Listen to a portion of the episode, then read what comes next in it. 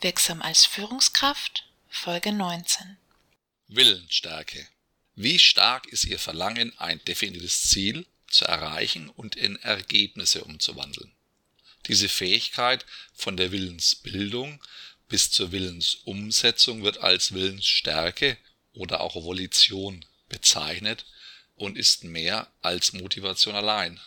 Neben dem starken Willen, Hindernisse, Ablenkungen und Probleme auf ihrem Weg zu überwinden, gehört dazu auch ihre konsequente Fähigkeit des Selbstmanagements vom Ziel über die Planung und Entscheidung bis hin zur Aktion und zur Erfolgskontrolle. Die Willensstärke ist ihre Schlüsselfähigkeit als Leader für verantwortliches Handeln, um mit Selbstdisziplin, Konsequenz und Fokussierung unbeirrt auf Kurs zu bleiben, bis sie ihr Ziel erreicht haben. Fragen Sie sich, wie konsequent und nachhaltig arbeite ich an meinen Zielen? Setze ich klare Prioritäten bei meiner täglichen Arbeit?